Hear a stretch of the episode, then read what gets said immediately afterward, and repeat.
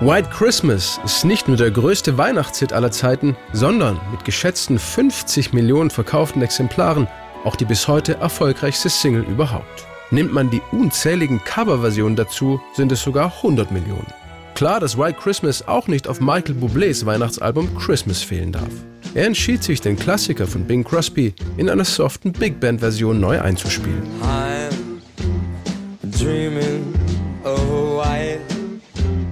Christmas Just like the ones I used to know. Das Original hat der US-amerikanische Songwriter Irving Berlin wahrscheinlich 1940 im sonnigen Kalifornien geschrieben.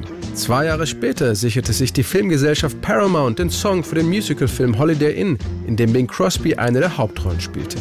Den großen Erfolg von White Christmas erklärte sich Bing Crosby auch damit, dass das sehnsuchtsvolle Lied zur Zeit des Zweiten Weltkriegs bei vielen Menschen melancholische Erinnerungen weckte. Ich habe es oft in Europa für die Soldaten gesungen. Sie haben es sich gewünscht. Und wenn ich es sang, haben sie alle geweint. Gerade während des Krieges waren viele junge Männer weit weg von ihrer Heimat. Und das hat sie besonders zu Weihnachten berührt.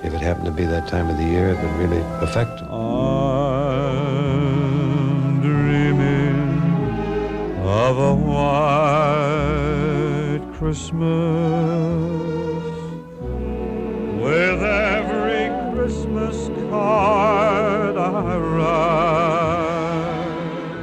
White Christmas verkaufte sich so gut, dass die erste Druckvorlage der Shellac-Platte schnell abgenutzt und unbrauchbar war. 1947 ging Bing Crosby deshalb mit demselben Orchester noch einmal in dasselbe Studio und spielte die Version ein, die heute jeder kennt zusammen mit den Ken Darby Singers und John Scott Trotter and His Orchestra. Es folgten Coverversionen von Frank Sinatra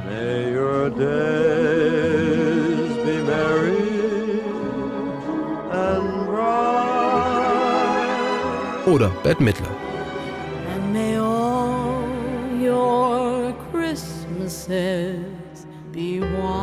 Für Michael Bublé wurde die Doo-Wop-Band Drifters zum musikalischen Vorbild. Deren Aufnahme hat er in dem Kinohit Kevin Allein zu Hause zum ersten Mal gehört. I actually was inspired by uh, the Drifters version and uh, I first heard that when I watched a movie called Home Alone and uh, I wanted to do this song for about 10 years or 15 years. Nachdem er den Song 15 Jahre mit sich herumgetragen hatte, holte er sich seine kanadische Kollegin Shania Twain zur Verstärkung ins Studio und erfüllte sich seinen ganz persönlichen White Christmas Traum. Well, I needed to have some Canadian power, so uh, so I called up a friend uh, who happens to be a, a, a superstar.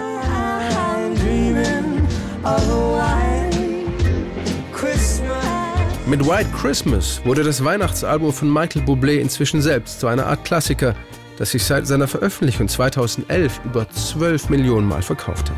Der Kanadier liebt Weihnachten weil es mit Liebe, Freundlichkeit, Mitgefühl und Familie zu tun hat. Auch deshalb gehören Songs wie Christmas Baby Please Come Home, Let It Snow oder White Christmas für ihn einfach dazu. Bei seinen Weihnachtskonzerten und zu Hause.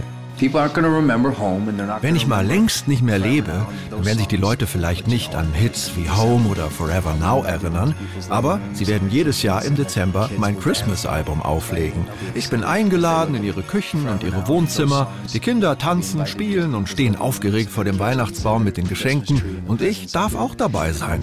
Dafür bin ich unendlich dankbar.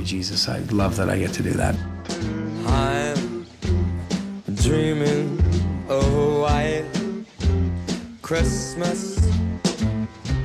Just like the ones I used to know. Where the treetops glisten And the children listen To hear sleigh bells in the snow. The snow. Said I'm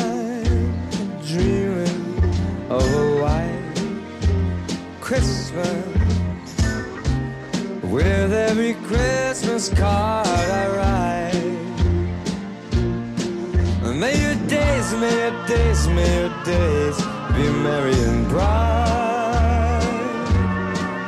And may all your Christmases be